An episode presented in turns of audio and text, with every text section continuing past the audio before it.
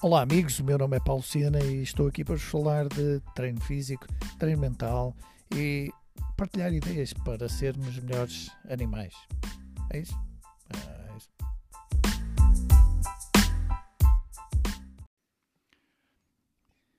Ora, hoje decidi contar ou partilhar umas reflexões destes 32 ou 33 anos a treinar. Uh, e para enquadrar só um bocadinho, dizer que eu sou como muitos uh, que olhavam para os ginásios e torciam o nariz.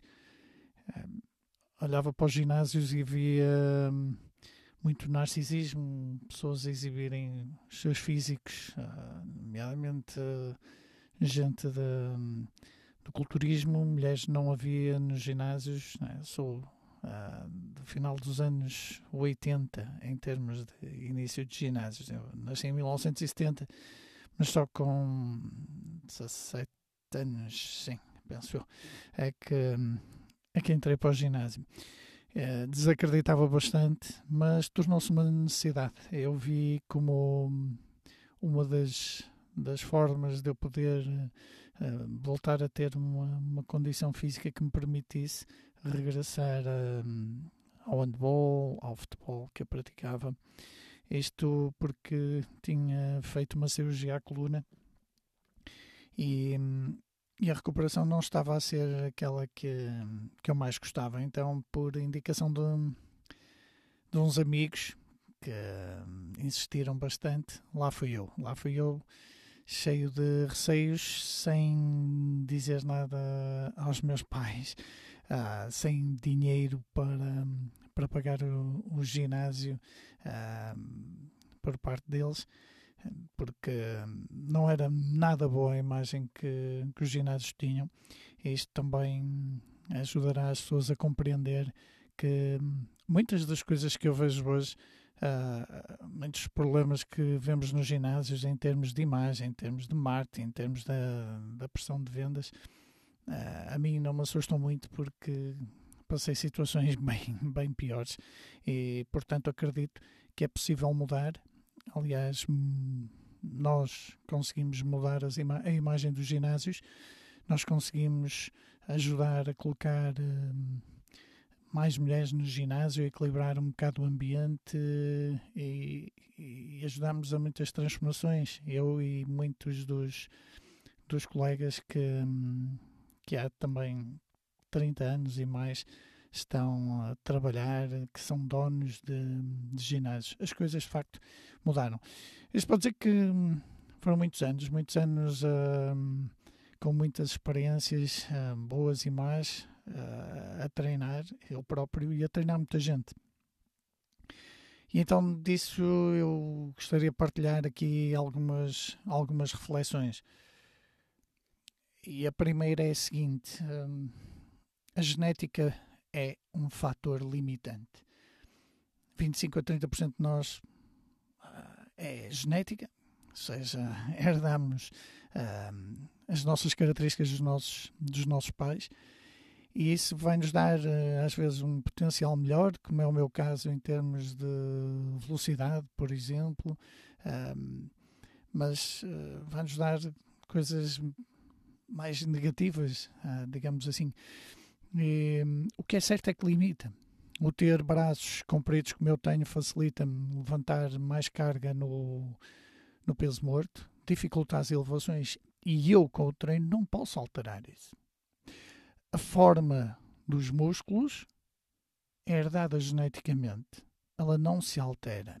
A forma. Agora, eles hipertrofiam, eles atrofiam, mas a a forma deles, infelizmente, é, foi alguém que nos deu. E ainda bem que nos deu, e ainda bem que é possível usarmos o nosso corpo para, para treinar, para empurrar uns pesos, para correr, para, para fazer umas elevações. É algo muito, muito positivo.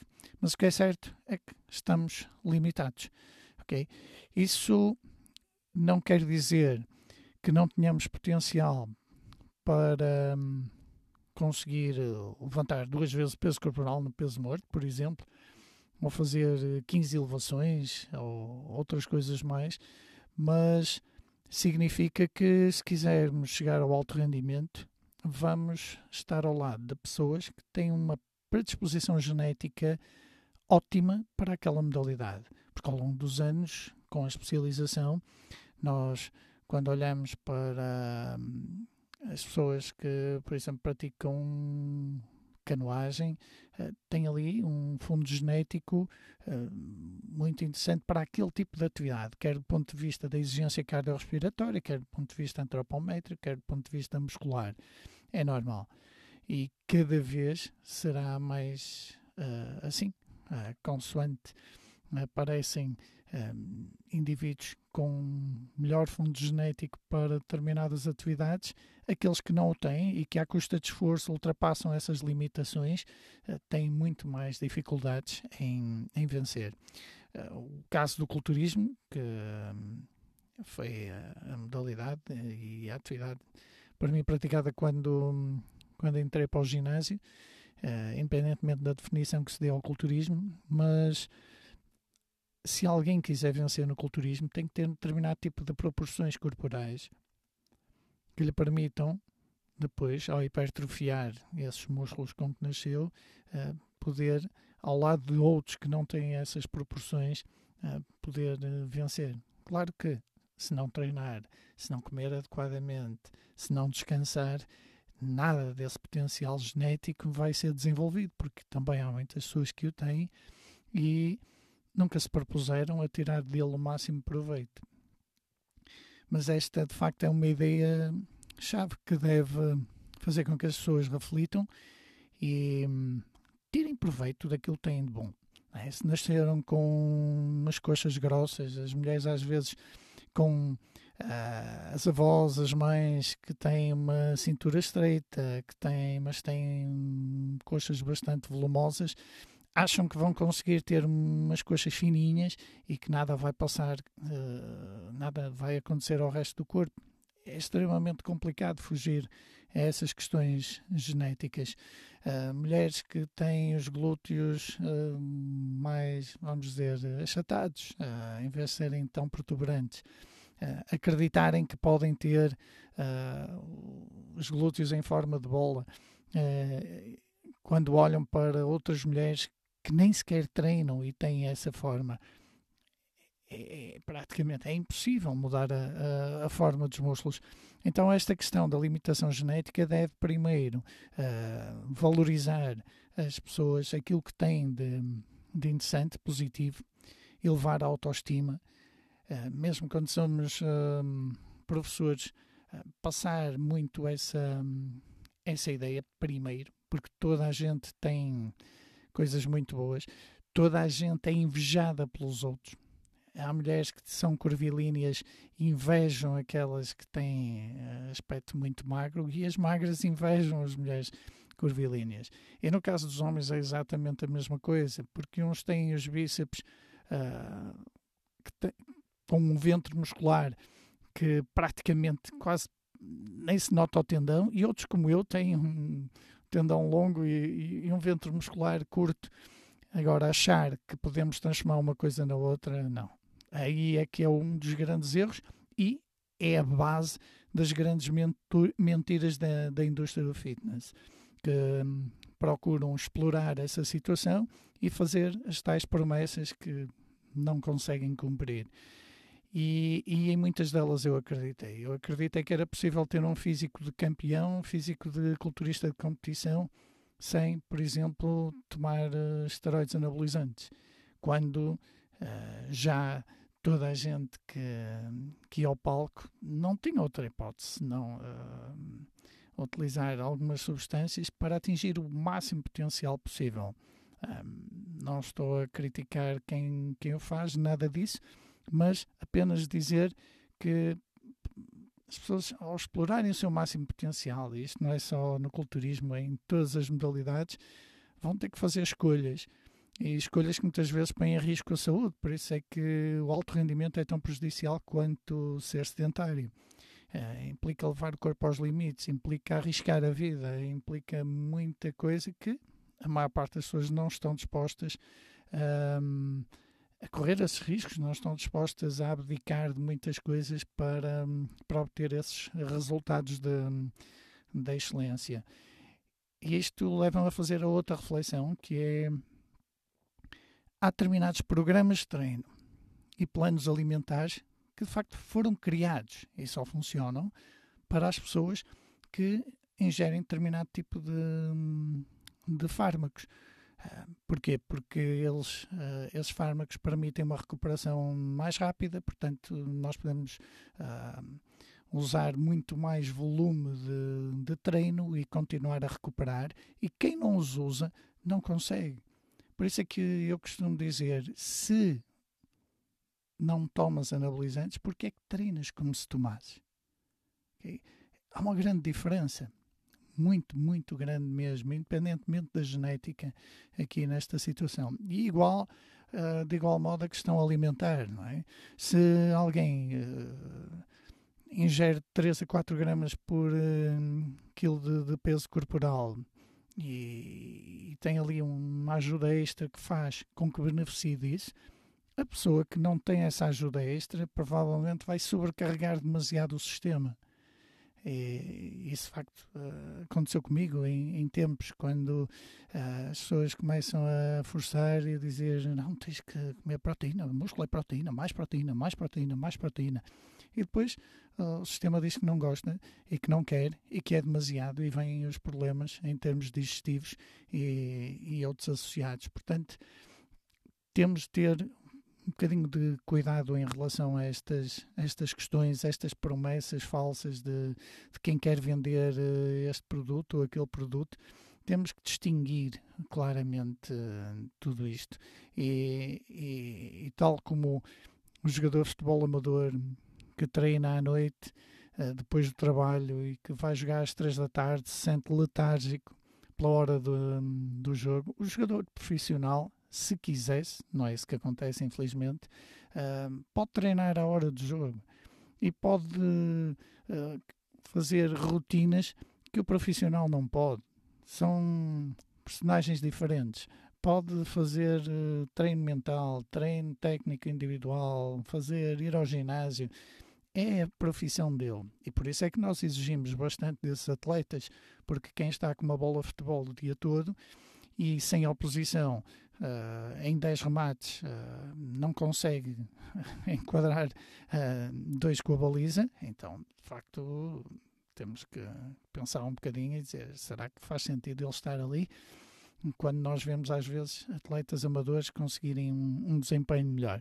Portanto, são situações diferentes com químicos e sem, e sem químicos.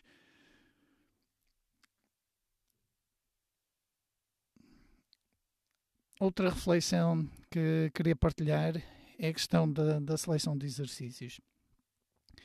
Uma rotina de treino que não tenha aqueles grandes movimentos como agachamento, peso morto, press, supino,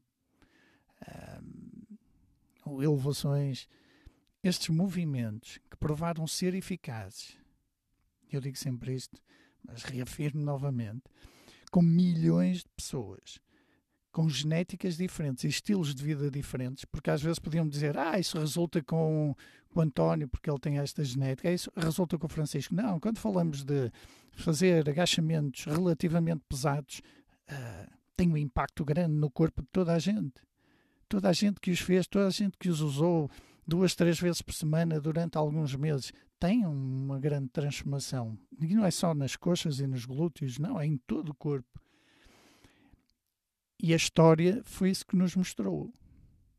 Eu já levo 30 e tal anos nisto e vi, apliquei em mim e nos outros. Mas também olhando, e esse é o desafio que vos, que vos faço, vejam as fotos, as imagens de atletas de, desde desde o tipo do Elgin Sandow, uh, 1903, 1904, vão ver imagens, 1920, 1930, 1940, 1950. A partir daí já podemos ter algum cuidado por causa do aparecimento dos anabolizantes. Mas até então, indivíduos que treinavam com contra resistências hum, elevadas, pegavam em pesos e, e, faziam um trabalho gímnico e têm físicos impressionantes. E agora vocês vão dizer, ah, eu tinha uma genética extraordinária. Sim, alguns deles, mas nem todos, porque uh, uh, a atividade física começou a, a difundir-se por, uh, por muita gente. E as pessoas que usavam a ginástica e o levantamento de pesos tinham essas transformações e transformações muito melhores do que algumas pessoas que vão duas horas por dia ao ginásio e que olhamos e não conseguem aqueles níveis de força nem de desenvolvimento muscular que outrora se conseguia, sem suplementos, sem drogas, sem aquilo que eu chamo de geringonças e aparelhos especiais, nada disso. E até muitas vezes algum uh, desconhecimento do ponto de vista anatómico e, e do ponto de vista alimentar, e não havia hum, experiência a esse nível, não havia registros de treinos suficientes para fazer essa análise, muitas vezes. Já nem vou falar em, em investigação.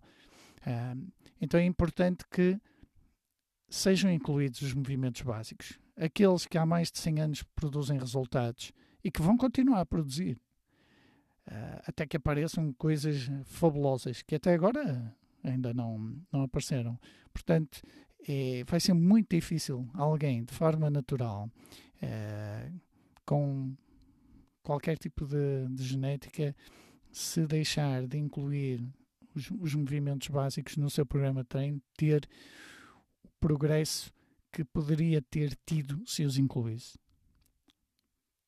teremos sempre algum progresso. Eu, quando comecei a treinar, uh, usava uma metodologia, lá está, de, de grande volume, de um, separação por grupos musculares, e a determinada altura uh, deixei de fazer os movimentos básicos e sofri com isso. Sofri pubalgias, sofri tendinites, tendinosos uh, nos rotulianos e perdi uma condição física de termos globais que tinha uh, quando, quando usava esses movimentos básicos, como usei durante praticamente uma década. E depois, por,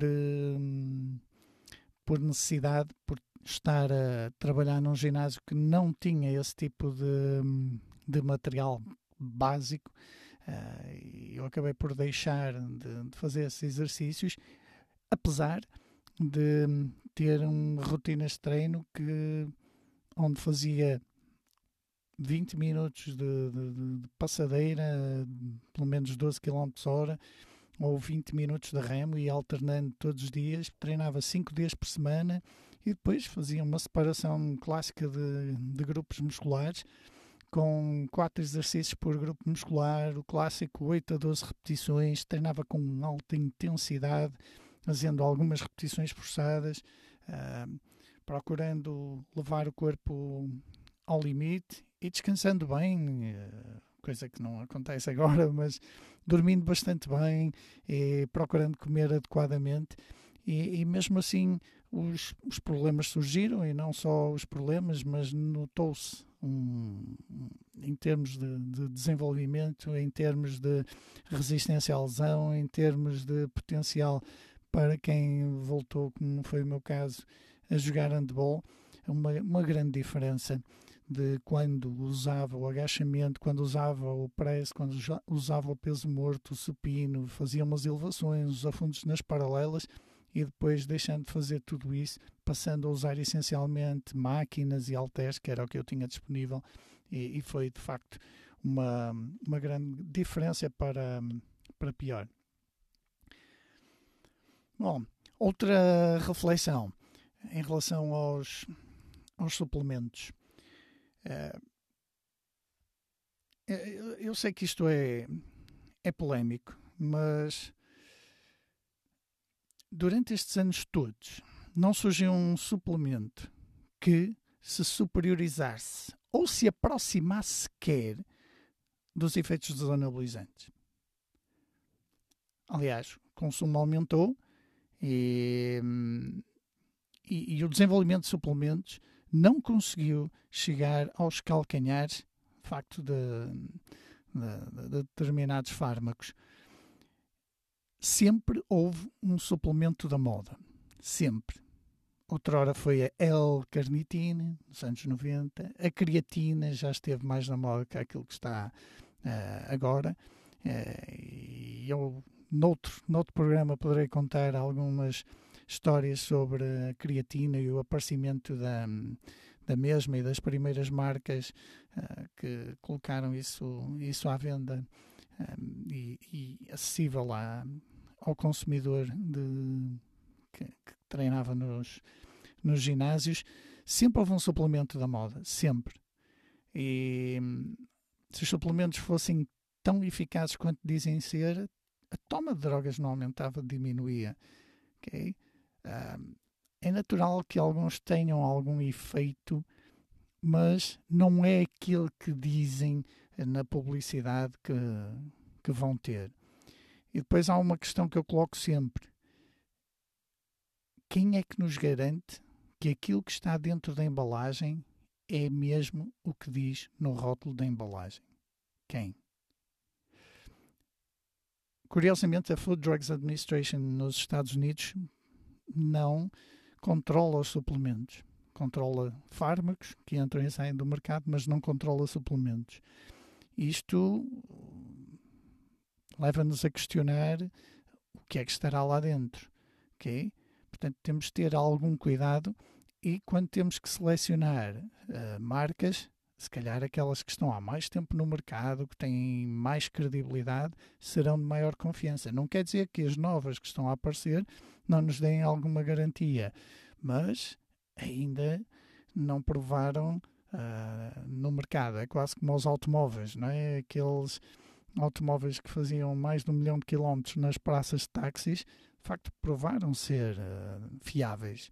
Uh, e depois uh, outros não eram capazes de fazer isso, de facto não tinham a, a competência para, para aquele serviço durante muito tempo, durante muitas horas, com aquela sobrecarga toda em termos mecânicos.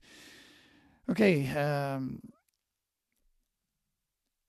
rotinas de divisão por grupos musculares. É outra reflexão. Eu deixei de acreditar ao longo dos anos nas rotinas de divisão por grupos musculares a partir do momento que eu percebi que elas estão associadas ao aparecimento também dos anabolizantes. Maior volume de treino, mais facilidade em recuperar. Um, e se nós refletirmos um bocadinho, reparem que nós temos uma, uma recuperação local e uma recuperação em termos sistémicos. Nós não comemos só para os braços de manhã e depois à noite comemos para as pernas. Há aqui um efeito global em termos metabólicos. Uh, qualquer exercício tem um impacto local e um impacto metabólico. Okay? Uh, e a divisão por grupos musculares coloca outras situações. É difícil encontrar a divisão ideal. E aquela mais próxima que eu encontrei eu posso dizer que eu experimentei de tudo, todas as metodologias têm possíveis e imaginárias ao longo destes anos todos, porque queria mesmo muito ter resultados, sobretudo na primeira década de, de treinos, até começar a compreender alguns fenómenos que andavam por aqui. É, a melhor rotina seria algo do estilo de puxar, empurrar pernas, porque reparem, quando fazemos uma rotina de puxar, uh, vão estar sempre envolvidos os antebraços, os bíceps, uh, costas, e quando fazemos de empurrar, é o oposto. Temos tríceps, temos deltoides, temos peito. É? Isto sem falar depois em músculos que possam estabilizar se necessitarmos deles para alguns movimentos a realizar. Mas se em vez disso, fizéssemos peito e bíceps e no dia a seguir costas e tríceps, quando vamos fazer costas, vamos precisar dos bíceps. Eles estão fatigados do dia anterior, isto se treinarmos com intensidade. Então, estas relações uh, complicam a divisão por grupos musculares. Por isso, para mim, puxar, empurrar pernas ou parte superior, parte inferior, será, se quiserem dividir, que eu recomendo pouco, uh, será a divisão mais lógica quer em termos de recuperação, quer em termos de músculos-alvo, até porque, por exemplo, se eu criar aqui uma rotina de empurrar com supino, prece e afundos nas paralelas, eu estou a cobrir uh, os planos todos, porque no supino estou a empurrar de trás para a frente, no press estou a empurrar de baixo para cima e nos afundos estou a empurrar de cima para baixo. E quando eu chegar ao terceiro exercício, não só eu já poupo tempo, porque não preciso fazer séries de aquecimento, como eu já tenho um grau de fadiga acumulado, por exemplo, nos tríceps, e isso eh, faz com que eu já não necessite de tantas, tantas séries para estimular esses, esses músculos. Por isso, hum, embora eu não acredite muito na separação por uh, grupos musculares, pela experiência prática comigo e com os outros, uh, há aqui umas variantes que vale a pena experimentar eventualmente e verificar se, se tem alguns resultados. Isto sempre controlando o volume de, de treino. Porque se fizerem nove séries por, um, por treino é uma coisa, agora se procurarem fazer 15 ou 20 ou 25, como eu cheguei a fazer, de que eram 5 séries por cada exercício e fazia 5 exercícios para peito, por exemplo, 3 vezes por semana, às vezes, umas vezes era duas, outras vezes era três, porque treinava 5 vezes por semana. É, é brutalmente agressivo para quem tem uma capacidade de recuperação limitada. E posso-vos dizer que a minha genética, embora não seja a mais favorável para o treino de força e desenvolvimento muscular, pelo facto de eu ter certamente mais fibras de tipo 2, uh, eh, isto a testar pela, pela a confirmar pela, pelos valores que, que eu fazia aos 100 metros, por exemplo, de 11,9, um, eh, que significa que provavelmente tenho uma, uma uma base muscular boa para, para desenvolver em termos de, de força e velocidade. Pode não ser extraordinária, mas há alguma coisa de interessante. Já o contrário também é verdadeiro, que para a endurance já era muito limitado, embora conseguisse fazer os 3,18 ao quilómetro, mas eh, muito mais limitado. Um, embora uh, isto existisse, estar a fazer cinco exercícios, cinco séries de cada exercício era um exagero e, e, e, limitava todo o progresso que eu pudesse fazer. E a prova disto foi que quando eu leio o livro Brown de Stuart McRobert e quando ele me faz refletir, tal como eu estou agora a fazer aqui nesta, nesta partilha, e quando eu reduzo primeiro o volume de treino e passo a fazer um treino de puxar, empurrar pernas com muito menos volume e focado nos exercícios básicos, eu consegui progressos do estilo de passar de seis elevações com o meu peso corporal, que andou sempre aqui perto dos 80 quilos, eh, a fazer as mesmas seis repetições, exatamente com a mesma técnica, eh, mas com 24 quilos à cintura que é um progresso tremendo em poucos meses. Porque a partir daí, como eu passei a usar menos volume, descansar mais e me foquei em movimentos multiarticulares que tinham outro tipo de, de impacto sobre, sobre o meu sistema, o progresso foi incrível. Uh, não dava para acreditar. Quando o meu spin esteve parado em 70 e muitos 80 quilos e passou para 104 uh, com uma barra e 107, penso eu que era com, com outro tipo de, de barra, uh, com, mais flexibilidade, uh, com mais flexibilidade. São números muito diferentes de quem andava ali parado, treinava e cada vez com mais intensidade e procurava a solução na comida e a solução no, no suplemento, infelizmente, porque também não havia muitos disponíveis, não, não podia procurar mas sim em comer desta maneira, comer daquela maneira, em fazer o, o exercício combinado com aquele ou com outro, quando, quando houve esta mudança, foi um progresso radical, foi uma grande lição de vida, que depois apliquei com, com muitas, outras, muitas outras pessoas. Por isso, temos de refletir um bocadinho melhor sobre esta questão de, de dividir grupos musculares e pensar quer do ponto de vista uh, metabólico, quer do ponto de vista uh, local, muscular, anatómico, selecionar melhor essas divisões se queremos fazer essas experiências. Embora até ao aparecimento dos anabolizantes ninguém dividia por grupos musculares. Dificilmente vão encontrar rotinas de treino que um, incentivassem esse, esse facto. Porque de facto somos uma unidade só e tal como a mente afeta o corpo e o corpo afeta a mente, aqui o, aquilo que comemos e o que dormimos também vai afetar todo o sistema e qualquer exercício, seja rotulado de exercício para bíceps ou rotulado de exercício para tríceps, vai afetar um pouco o sistema. Portanto, esta foi de facto das, das lições mais importantes em termos de treino, porque eu acreditava piamente na questão de, de, dos músculos, eu acreditava que a forma deles alterava, eu acreditava que uh, determinados ângulos trabalhavam mais a parte superior do peito e menos a parte inferior do peito, e quando eu descobri que até a inervação era similar, eu comecei a refletir um bocadinho. Então, espera aí, como é que eu desligo aqui uh, as placas motoras? É apenas pelo ângulo? É apenas uma questão mecânica?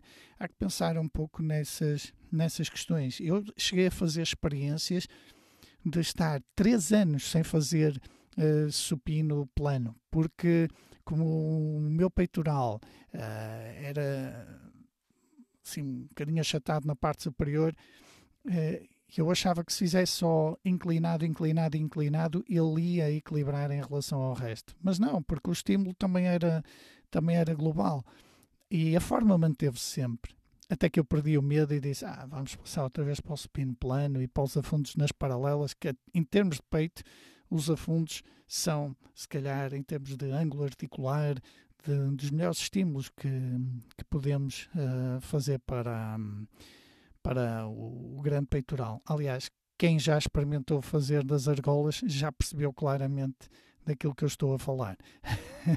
Nota-se nota muito a carga no peito quando comparada, por exemplo, com umas flexões de braços. Isto falando em movimentos mais gímnicos e com pesos é similar também a, a situação. Portanto, estas crenças que eu fui desbloqueando ao longo dos tempos, refletindo sobre as experiências de treino que eu estava a ter, as experiências que via noutros e aquilo que de facto ali eh, levaram-me a, retirar medos e a fazer outro tipo de, de treino.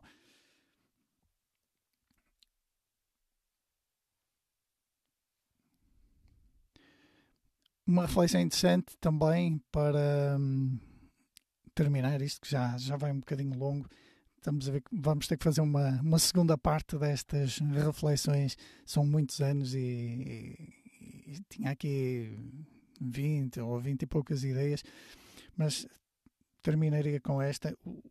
Os músculos não atrofiam com 96 horas de descanso. Se nós precisarmos de mais, vamos ter que, que descansar. Isto porquê? Isto vai depender de, do volume e intensidade que estamos a aplicar.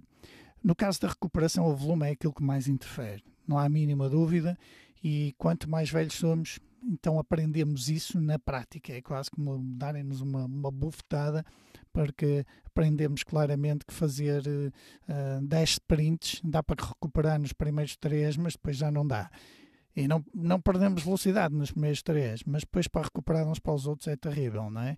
Uh, isto sucede aos 40 anos, mas também sucede aos 20 que se nós não recuperarmos de uma imensa, de uma imensa intensidade, imenso volume de treino, então temos que ou fazer uma alternância de cargas, onde fazemos um treino pesado, um treino leve, um treino intermédio e vamos doseando assim as cargas. Mesmo assim interferimos na recuperação, mas já não interferimos tanto do que se estivermos sempre a treinar ao estilo crossfit, e eu posso falar à vontade Uh, disse porque quando a atividade chegou a Portugal, fui dos primeiros e daqueles que mais uh, dinamizou e esteve na origem das, das principais provas de, da modalidade. Uh, quando treinamos ao limite em todos os treinos, para bater recordes em todos os treinos, nós aguentamos alguns meses, eventualmente um ano, mas depois começam-se a acumular pequenas lesões, traumatismo em cima de traumatismo, porque o treino, o estímulo de treino é um processo inflamatório, desenvolve-se ali um processo inflamatório e dependendo de, de, do, do, grau de, de, inflamação que nós, nós geramos, precisamos mais ou menos tempo para recuperar. Por isso é que é importante ter registros de treino, que é uma coisa que eu não vejo na maior parte das pessoas que vai fazer um WOD. Não registar as repetições que fez, os tempos que fez, para depois poder dosear esse volume de treino e poder analisar, olhar e dizer assim: olha, afinal eu estive 15 dias sem fazer agachamento. Portanto, é normal que eu hoje vou fazer agachamento e não consigo levantar a mesma carga ou não consigo fazer as mesmas repetições e que no dia a seguir esteja com umas dores musculares terríveis.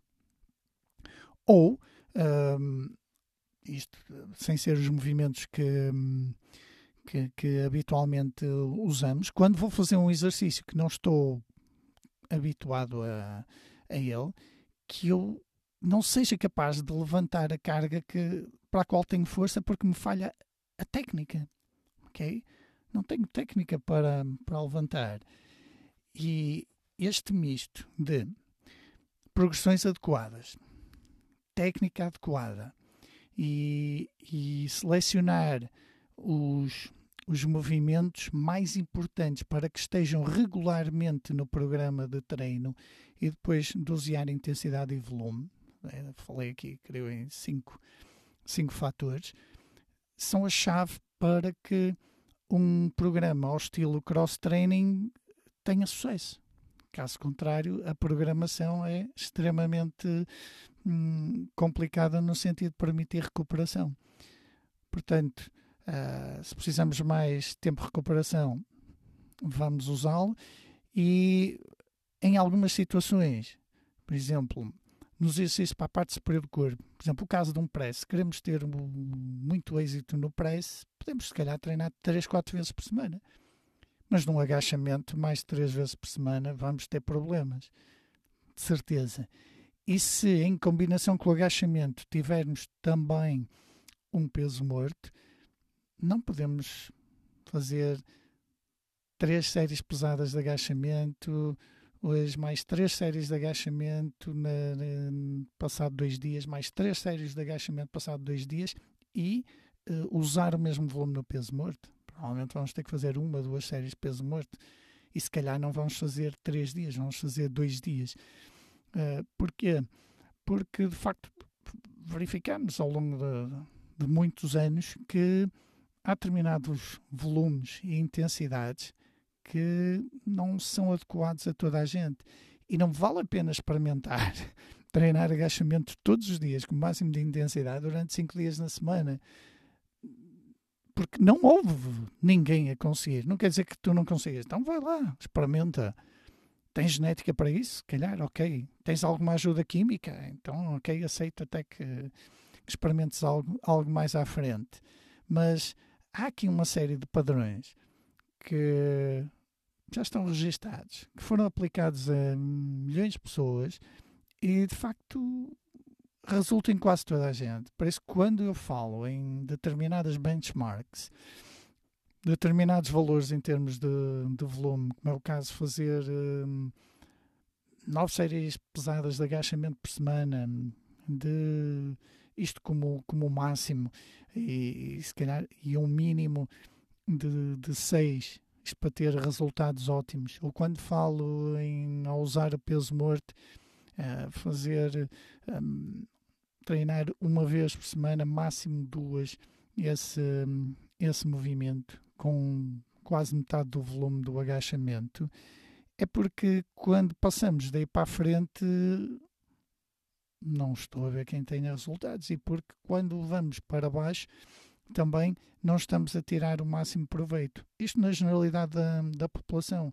Lá nas pontinhas, lá nos extremos, podem aparecer uns, uns tipos com uma genética fabulosa, com umas ajudas fantásticas, que são profissionais e consigam ter resultados. Mas, por favor, nada de aplicar isto ao comum dos mortais e às pessoas que estão a começar a treinar, que por acaso aguentam mais facilmente estas variações, mas que ao fim de alguns meses estão completamente bloqueadas.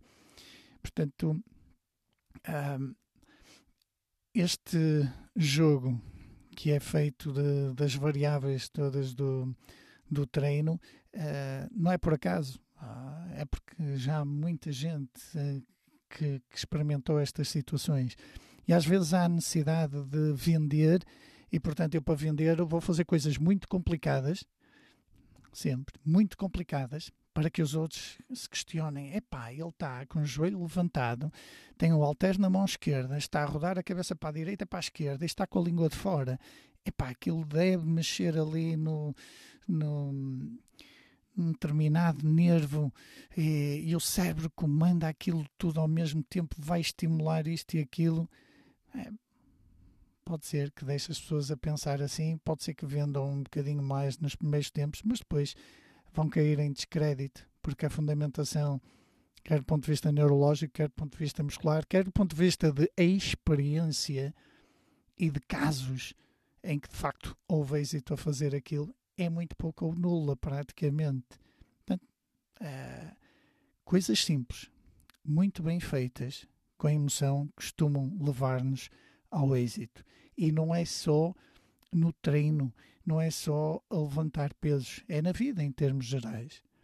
Quando nós negamos a importância do movimento, a importância da alimentação, a importância do sono, a importância da, da socialização, como somos seres biopsicossociais, vamos começar a gerar aqui uma série de, de problemas. É, e tal como no marketing, quando há coisas tão simples, mas tão simples de executar, que se o fizermos de forma consistente vamos ter resultados. Nós andamos sempre à procura de, de algo complexo, algo vanguardista e garanto-vos, ao nível do treino e ao nível do ginásio, praticamente tudo foi inventado. E quando acharem que algo é novo, vão ler um bocadinho, investiguem um pouco, andem para trás e vão ver que na maior parte dos casos já foi aplicado. Já existiu. Estão a lembrar de eletroestimulação, estão-me a lembrar dos elásticos e de muitas outras coisas mais, de máquinas de cabos e 30 por uma linha que de vez em quando aparece, depois desaparece, volta a aparecer com outro formato, com outra cor, com outra textura e mais uma vez as pessoas caem na, tal como eu caí e por isso é que estou a falar, por isso é que estou a alertar, porque eu fui muito enganado nesta indústria do fitness. Estive para abandonar por causa de, de estar tão aborrecido com, com aquilo que, que nos fazem, as pessoas que, que nos querem vender uh, coisas que não necessitamos. A determinada altura eu queria tirar com tudo. E depois percebi que, de facto, há aqui coisas boas. E é mais difícil escolher. Uh, uma via limpa, uma via que sem as tais uh, geringonças, sem, sem aqueles enganos, mas consegue-se, consegue-se, com maior ou menor dificuldade, consegue-se ajudar pessoas com estas coisas uh, simples. Agora, não é fácil porque vamos ser bombardeados constantemente, vamos ser colocados em causa constantemente, uh, mas a experiência e, e, no caso de quem, como eu, já, já cá anda há mais de 30 anos, já viu inclusive alguns instrumentos, algumas metodologias desaparecerem e voltarem de novo. Portanto, não é fácil enganarem algumas pessoas que andam cá há muito tempo. E eu, às vezes, quando comecei a treinar e eu via pessoas mais velhas, hum, desconfiava assim um bocado. Bem, está para aqui a dizer umas coisas, ele se calhar hum, está-me a enganar, não me quer contar os segredos todos, porque eu já ouvia fazer o curl 21. Nunca ninguém se questionou porque é que o curl é 21 e não é 23 ou não é 28. E será que os músculos sabem contar? E será que sabem? E será que aquele estímulo foi, foram milhões de pessoas que aplicaram aquilo e produziu resultados fantásticos com todos? Então, e as elevações? Que essas existem há centenas de anos a produzir resultados com todos os ginastas com uns braços impressionantes. Não, uh, aí já não vende. Porquê? Porque não tem objetos associados. Basta a gente pendurar-se numa barra e realizar o movimento e já está.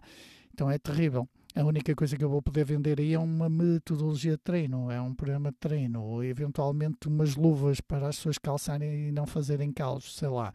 Mas é mais complicado. É, reflitam um bocadinho sobre isto e sobre outras questões que, que abordamos aqui. Eu prometo fazer uh, um novo episódio sobre um, estas reflexões que têm 30 anos e milhares de horas aplicadas. Nada disto vem só fundamentado pela teoria, é aplicado na prática para vos ajudar a escolherem as melhores metodologias de treino e a terem melhores resultados e, sobretudo, uma coisa muito importante, para não abandonarem o ginásio, porque ele pode ser muito útil para as vossas vidas. E, infelizmente, mais de 70% das pessoas, na maior parte dos ginásios, abandona. São raros aqueles que, onde metade se aguenta ao longo de dois ou três anos. E esta é também um bocadinho a minha missão, é ajudar que tal como eu consegui aguentar-me ao longo de, de, vários anos eh, e outras pessoas conseguem, é partilhar porque é que o fizemos e como é que conseguimos fazer isso. Como é que conseguimos manter os programas de treino e como é que esses programas de treino nos ajudaram a ter uh, uma saúde que até ao momento nos ajudou a trabalhar muitas horas, nos ajudou no nosso estilo de vida, é partilhar isso, essencialmente. Amigos, bons treinos e partilhem, partilhem também com, com aqueles que, que precisam desta, desta informação, precisam destas ajudas, partilhem com eles e treinem bem, treinem, usem uh, os pesos com, com cabeça como uma ferramenta para essencialmente melhorarem as vossas vidas e a vossa saúde. Tá? Um abraço, bons treinos.